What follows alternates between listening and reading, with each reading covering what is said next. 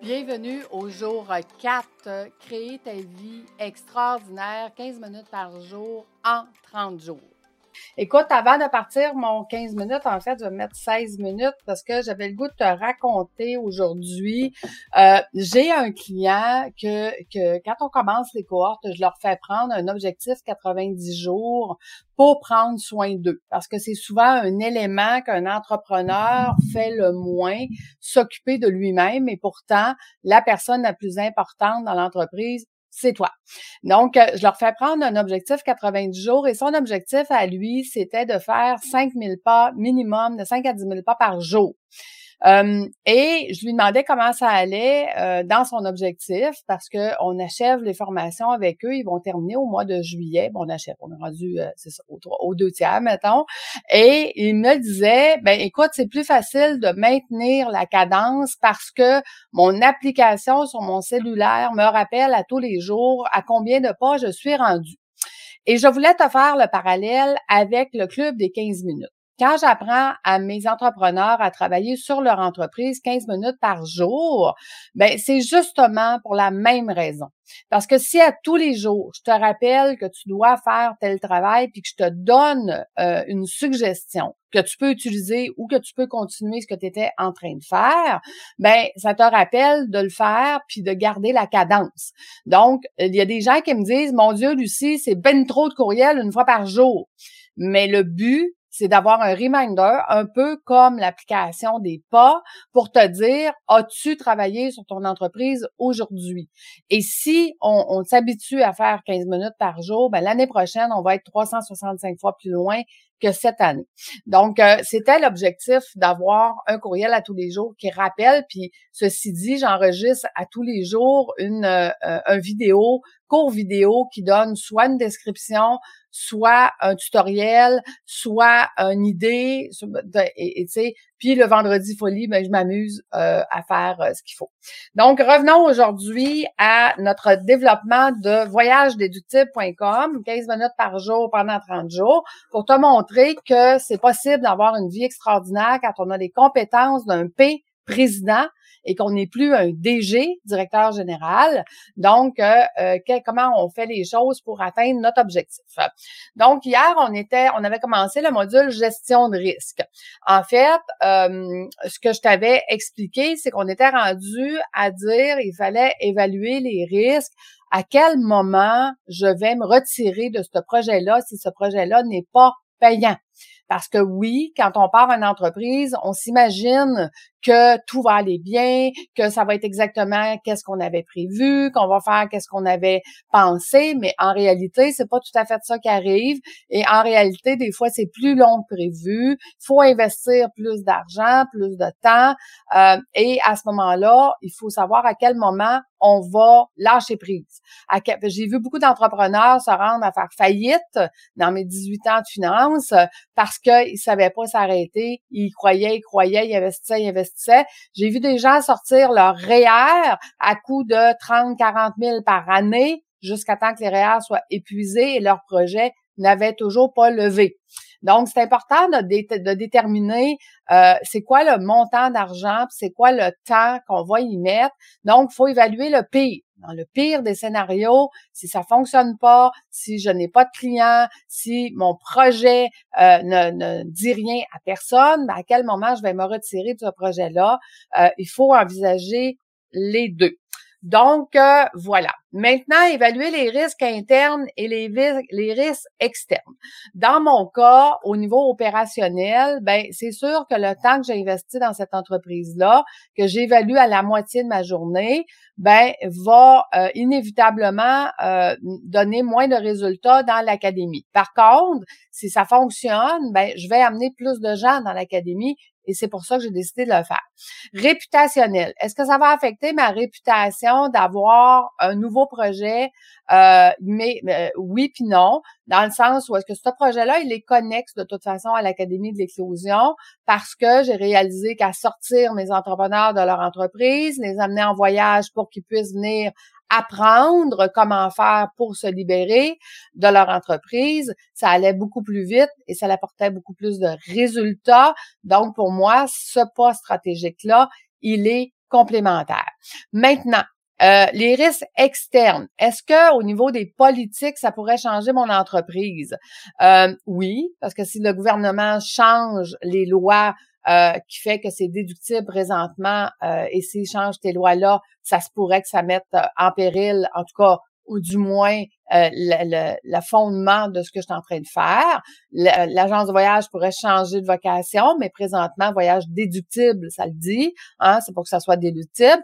Donc, je vais devoir faire une veille politique pour être sûr que les, lois ne changent pas.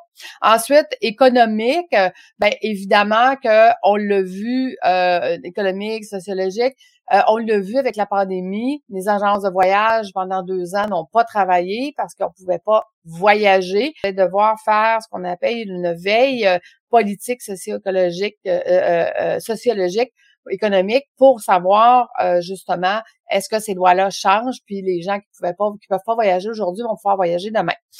Technologique, pas vraiment parce qu'on a des logiciels. Écologique, ben dans mon volet euh, où est-ce que je veux faire une journée d'aide humanitaire, c'est évidemment que écologique, je vais voir tout ce qui est possible de faire à ce niveau-là pour venir l'intégrer et on le dit légal, euh, ça devait euh, suivre. L'importance du risque. Maintenant, je dois évaluer chacun de ces risques-là. Est-ce qu'il y a une importance euh, et leur probabilité puis leur incidence? Donc, les éléments de risque, est-ce que c'est les clients qui sont mes risques? Est-ce que c'est les canaux de vente que j'ai? Est-ce que c'est les relations fournisseurs, partenaires, tiers, les autres ressources, donc des équipements, les dotations, absentéisme, les flux de revenus, les coûts, euh, prêts, masse salariale, etc. Donc, les éléments de risque que je dois évaluer dans chacun des départements, je dois leur mettre un inventaire de risques, de probabilité et d'incidence qui va faire que je vais surveiller les risques les plus probables qui ont une incidence des plus élevées. Évidemment que là, ça ne dit absolument rien ce que je suis en train de te raconter là parce que c'est dans la formation d'une journée qui est sur la gestion des risques, où est-ce que j'apprends à mes entrepreneurs comment faire ça, mais je vais juste te dire que c'est un des points qu'on doit faire. Maintenant, votre situation personnelle. Donc, moi, au niveau santé euh, mentale et physique, familiale, financière, disponibilité et les perturbations de voyage. Donc, euh, il faut que je calcule aussi que le temps que je vais être en voyage avec des clients, comment je vais gérer l'académie euh, euh, durant ce temps-là. Donc, euh, dans l'idéal des mondes, l'année prochaine, mon agenda va être différent de cette année. Je vais concentrer tout ce qui a rapport avec l'académie dans la même semaine. Donc, au lieu de faire des formations de deux heures et demie ou deux semaines comme la cohorte qui s'en vient au mois de juin, l'année prochaine, je vais faire une journée par module. Donc, premièrement, mes clients vont être avantagés parce qu'ils vont avoir un petit peu plus de temps par module. Donc, on va pouvoir faire un petit peu plus d'exercices. Et pour ma part, je vais être avantagée aussi puisque ça va me laisser trois semaines de libre, libre, en parenthèse, pour le voyage. Cette année, je peux faire moitié-moitié de mes journées, moitié l'académie, moitié euh, voyage. Et autres, vos associés, vos employés clés, etc. Donc, prochaine étape, je t'en ai parlé dans stratégique. D'ici six mois, engager un employé à temps plein qui pourra venir m'aider dans les voyages réguliers et euh, dans les réseaux sociaux et dans tout ce qu'il y a autre euh, connexe que cet employé-là va devoir faire. On va le voir dans les ressources humaines, là, on va faire une description de tâche. Donc, euh, analyse des risques, il y a plusieurs tableaux à faire dans l'analyse des risques et comme je te dis, vu que ça te dit absolument rien parce que tu ne sais pas, tu n'as pas fait ma formation, ben à ce moment-là, je fais juste te dire que ça, c'est un élément que je vais devoir faire. Euh, ensuite, euh, comment on, on un coup on a évalué les risques, c'est quoi, c'est quoi qu'on peut faire? On peut retirer physiquement le danger. Donc, on peut l'éliminer. Est-ce que je peux éliminer ce risque-là que je viens de planifier? Je peux le remplacer, le danger. Donc, carrément remplacer une façon de faire par une autre. Je peux éloigner les personnes du, danger, donc concevoir des contrôles par rapport au risque qu'on vient d'évaluer. On peut contrôler l'admin, donc changer la manière dont les employés travaillent ce qui veut dire que je vais devoir faire des formations pour mes employés ou je peux protéger les employés avec des équipements de protection personnelle. Donc ça, ça fait partie de dans mon évaluation de risque. qu'est-ce que je vais devoir décider de faire quand j'évalue un risque. Je te donne un exemple. Euh, si en voyage, j'ai des gens qui se blessent, OK? Ça pourrait être un risque, y aurait une incidence euh, pour mon entreprise si jamais euh, les gens disent, ben, hey, je suis allé en voyage et je me suis blessé, puis c'est à cause de Lucie, mettons. OK? Qu'est-ce que je fais? Pour éliminer le danger? Est-ce que je peux vraiment l'éliminer? Pas vraiment. Est-ce que je peux le remplacer? Pas vraiment non plus. Est-ce que je peux éloigner les personnes du danger? Ben, ça sera mon rôle quand j'accompagne mes, mes, mes clients de leur éviter le danger. Est-ce que je peux changer la manière dont les employés ou les clients travaillent? Je peux contrôler l'environnement, évidemment. Puis ce que je peux les protéger par équipement, protection personnelle, évidemment, que j'aurai une valise qui inclura tous les éléments pour être capable de soigner et les éléments aussi d'assurance voyage. M'assurer que tous les clients ont l'assurance voyage euh, euh, adéquate.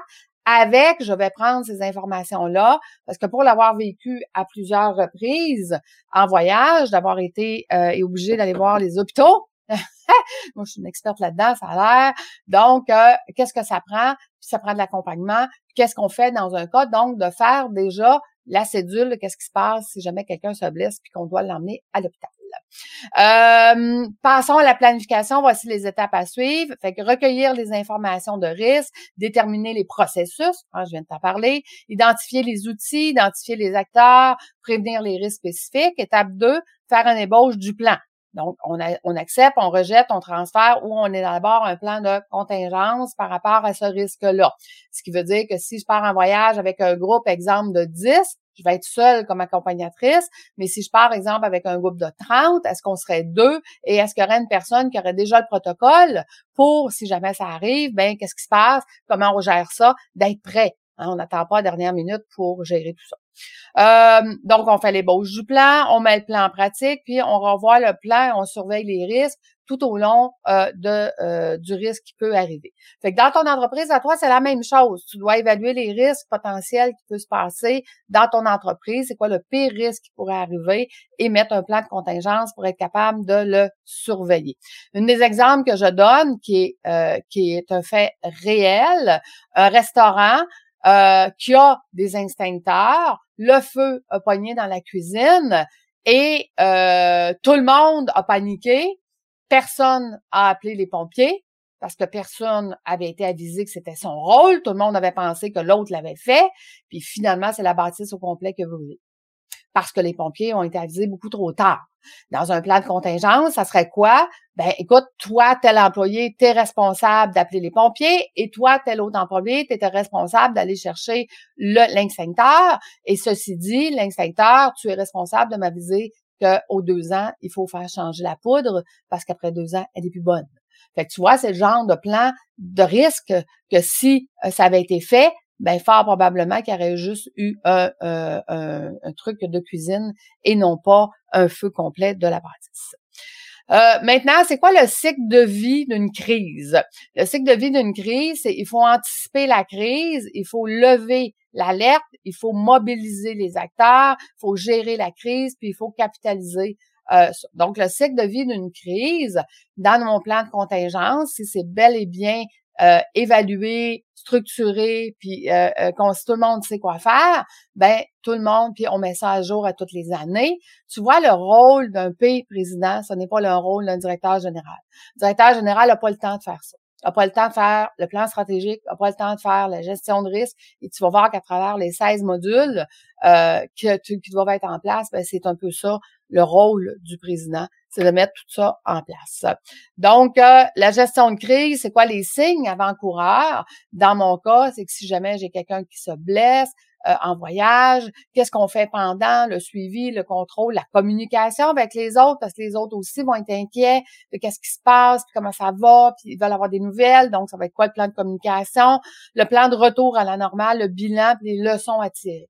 Très important, quand on est dans une crise, de tirer les leçons pour que la prochaine fois, ça se passe encore mieux et que tout le monde soit encore euh, mieux structuré. Maintenant, le leadership en gestion de crise, je, te, t'explique ça en une minute, évidemment qu'il y a une formation complète là-dessus.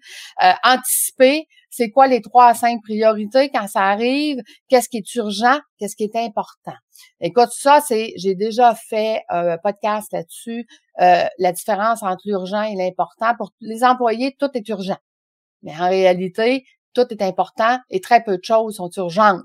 Et si on apprend à nos employés, à ceux qui nous accompagnent, la différence, ben, ce qui est important, je peux répondre dans la journée. Ce qui est urgent, c'est maintenant. Donc, répondre maintenant, c'est très rare. Ce qui permet de pouvoir focuser de là, dans le club des 15 minutes, les jeudis focus, pour être capable de focuser puis d'être encore plus efficace dans ce que je fais. Puis, qui va décider euh, qui va avoir le leadership en gestion de crise. Ce n'est pas toi l'entrepreneur qui doit gérer la crise. Toi, tu dois être à 35 000 pieds et avoir des intervenants qui vont gérer la crise pour que tu puisses bien contrôler tout ce qui se passe, bien communiquer, décider qu'est-ce qui est urgent et important, décider des trois à cinq priorités de la journée et surtout rester en super forme parce que dans une crise, ça demande énormément d'énergie. Donc, il faut absolument que tu sois en super forme et faire preuve d'audace. Donc, trouver des solutions en pleine crise pour lesquelles les gens n'auraient pas pensé. Si c'est toi qui as le nez pogné sur l'arbre qui est en feu, tu ne verras pas que c'est la, forêt, qui est en train de brûler, puis tu n'auras pas d'audace, tu ne seras pas capable de gérer la crise. Donc, euh, voilà, fait qu'on est rendu à la page 17 du module des cahiers participants. Euh, fait que, tu sais, comme je te dis, c'est un résumé de qu'est-ce que je dois faire dans chacun des volets.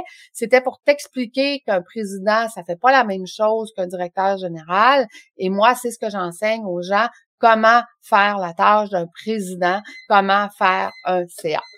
Notre 15 minutes de la journée est terminée et nous, on se revoit demain matin. Je vais être avec mon autre coach, Dominique, mon coach YouTube, pour trois jours. Donc, demain, je vais te parler directement d'un chalet à la campagne, mais il y a de l'Internet, donc je pourrais te faire mon live comme d'habitude. On se donne rendez-vous demain Bye tout le monde. Bonne journée.